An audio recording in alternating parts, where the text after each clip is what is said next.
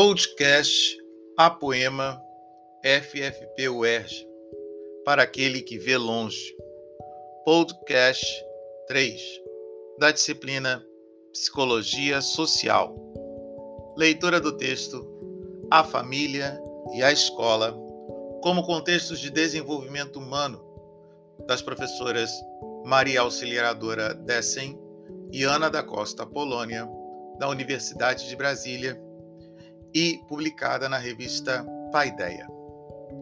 O artigo busca destacar as contribuições dos contextos familiares e escolares para a promoção do desenvolvimento humano, enfatizando suas implicações nos processos evolutivos. Dessa forma, questões sobre configurações, vínculos familiares e a importância da rede social de apoio para o desenvolvimento da família são discutidos pelas autoras. Da mesma forma, as funções das escolas e a influência destas pessoas no desenvolvimento dos seres humanos. Na verdade, o texto busca compreender como é que as relações interpessoais entre os sujeitos da escola e a família facilitam o desenvolvimento humano e a aprendizagem destes seres humanos diante da realidade. No começo do texto, as autoras buscam falar sobre a família e o contexto de desenvolvimento humano. Para elas, fazendo o recorrido histórico, a família está presente em todas as sociedades e é um dos primeiros ambientes de socialização do indivíduo, atuando como mediadora principal dos padrões, modelos e influências culturais. Na verdade, a família ela se apresenta como a primeira mediadora entre o homem e a cultura, constituindo-se assim uma unidade dinâmica das relações de cunho afetivo, social e cognitivo que estão imersas nas condições materiais, históricas e culturais dadas de um grupo social. Na verdade, a família é matriz da aprendizagem humana, com significados e práticas culturais próprias, que geram modelos de relação interpessoal e de construção individual e coletiva. A constituição e a estrutura familiar, dessa forma, afetam diretamente a elaboração do conhecimento e as formas de interação dos seres humanos no cotidiano social o ambiente familiar, a criança aprende a administrar e a resolver conflitos, a controlar as emoções, a expressar os diferentes sentimentos que constituem as relações interpessoais e a lidar com as diversidades e adversidades da vida. As autoras também reconhecem que a família possui diferentes formas de configuração como elas dizem. Os membros das famílias contemporâneas têm se deparado constantemente com a adaptação de novas formas de coexistência, oriundas das mudanças das sociedades, isto é, do conflito entre os valores antigos e os novos, as novas relações estabelecidas entre os sujeitos, dentro do seu microsistema social e do macrosistema social. De fato, as autoras reconhecem que o próprio conceito de família e a configuração dela têm evoluído e retratam as relações que se estabelecem na sociedade atual.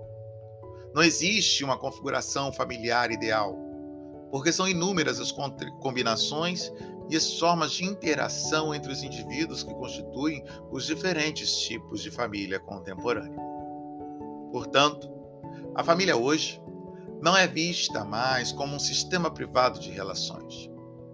Ao contrário, as atividades individuais e coletivas estão intimamente ligadas e se influenciam mutuamente.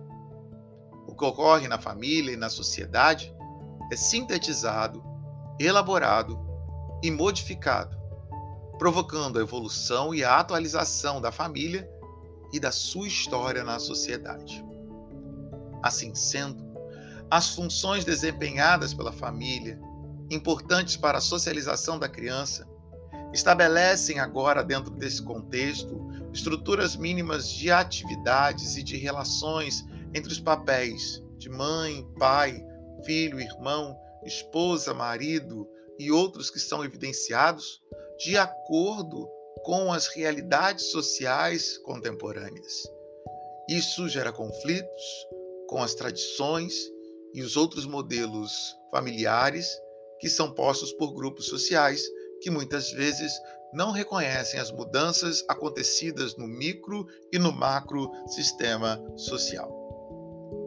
A família também ela é responsável pelos vínculos, pelos vínculos e as redes de apoio que são fundamentais para o desenvolvimento humano. Os laços afetivos formados dentro da família podem ser aspectos desencadeadores de um desenvolvimento saudável e de padrões de interação positivos que possibilitam o ajustamento dos indivíduos aos diferentes ambientes que participam.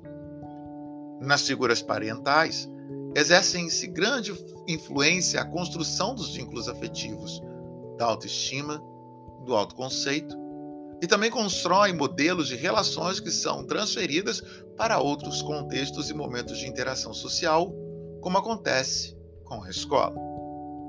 Assim, as autoras vão chegando à conclusão que os laços afetivos asseguram o apoio psicológico e social entre os membros familiares, ajudando no enfrentamento do estresse provocado por dificuldades do cotidiano.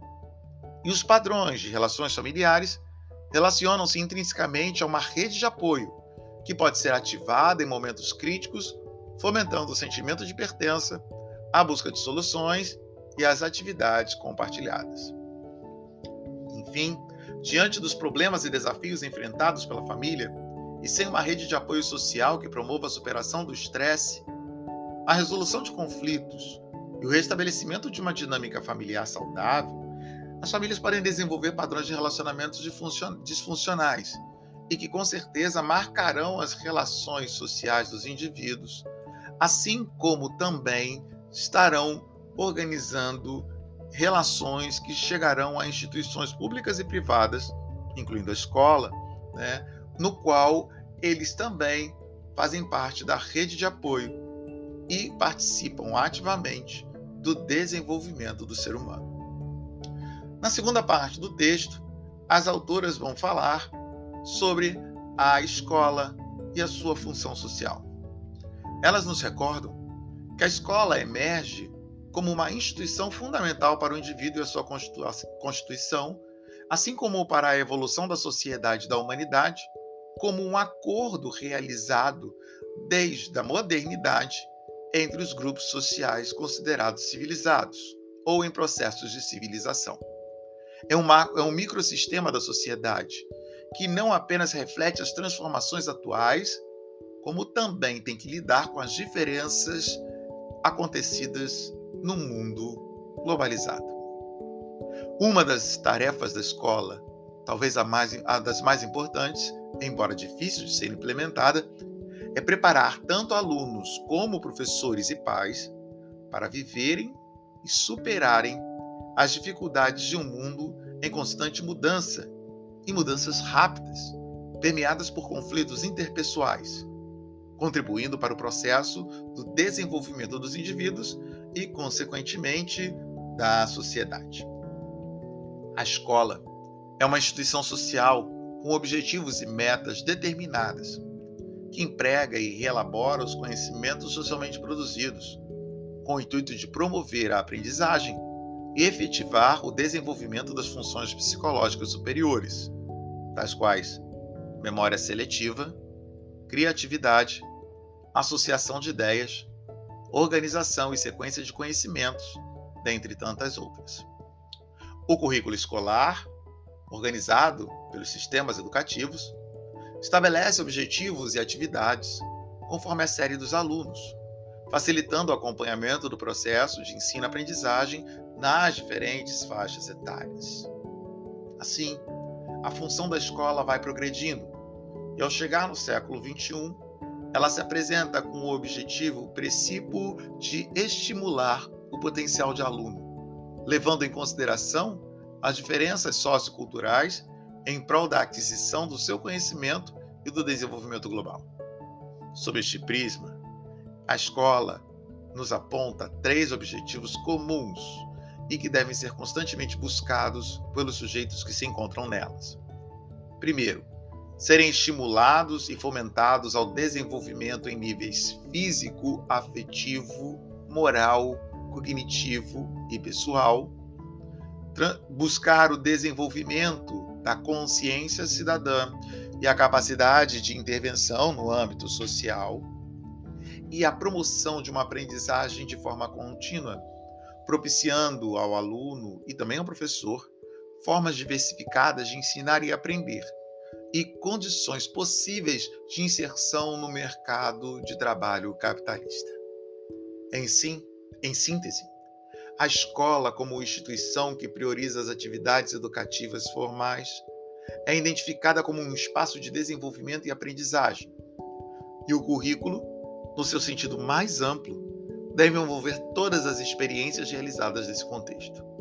Isso significa considerar os padrões relacionais, aspectos culturais, cognitivos, afetivos, sociais e históricos que estão presentes nas interações e relações entre os diferentes segmentos. Assim, as autoras vão terminando o texto buscando salientar a importância da relação família e escola como ambientes comuns de desenvolvimento e aprendizagem humana que podem funcionar como propulsores ou inibidores deles. Os laços afetivos estruturados e consolidados, tanto na escola como na família, permitem que os indivíduos lidem com os conflitos, aproximações e situações oriundas desses vínculos, aprendendo a resolver os problemas de maneira conjunta ou separada. Outro aspecto, ao chegar ao final do texto, que as autoras levantam é com respeito à capacidade da formação de redes sociais de apoio que são caracterizadas na sua dimensão de distintos envolvimentos em que a escola e a família podem estabelecer para que aconteça o desenvolvimento regular dos seus sujeitos. Ou seja, a família e a escola constituem-se os dois principais ambientes de desenvolvimento humano nas sociedades contemporâneas. Assim, é fundamental que sejam implementadas políticas que assegurem a aproximação entre os dois contextos de maneira a reconhecer as suas peculiaridades e também as suas similaridades, sobretudo no tocante aos processos de desenvolvimento e aprendizagem, não só em relação ao aluno, mas também a todas as pessoas envolvidas. Esperamos que esse texto, esse áudio, tenha ajudado a introduzir ao texto que vamos ler e que possa trazer várias reflexões que ajudem a descobrir como cada vez mais as relações família e escola podem ser propulsoras de desenvolvimento humano e um desenvolvimento humano que nos leve a ver mais longe, como que se propõe os áudios e os podcasts desse espaço a poema.